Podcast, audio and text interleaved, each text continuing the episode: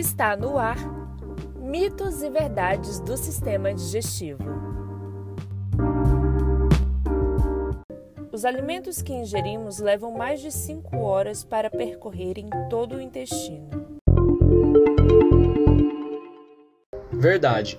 No estômago, após o bolo alimentar ter sido bem misturado com as secreções gástricas, a mistura que vai para o intestino passa a se chamar quimo. Dessa maneira, o quimo é impulsionado pelo intestino delgado a partir de ondas peristálticas que se movem em direção ao ânus. A velocidade com que isso acontece é de apenas 1 cm por minuto. Assim, significa que, por incrível que pareça, esse processo geral de movimentação até o final do sistema digestório pode durar até cerca de 36 horas. Obrigado por acompanhar o nosso minicast. Mais informações você encontra no nosso Instagram, UFT Gastroliga. Até a próxima!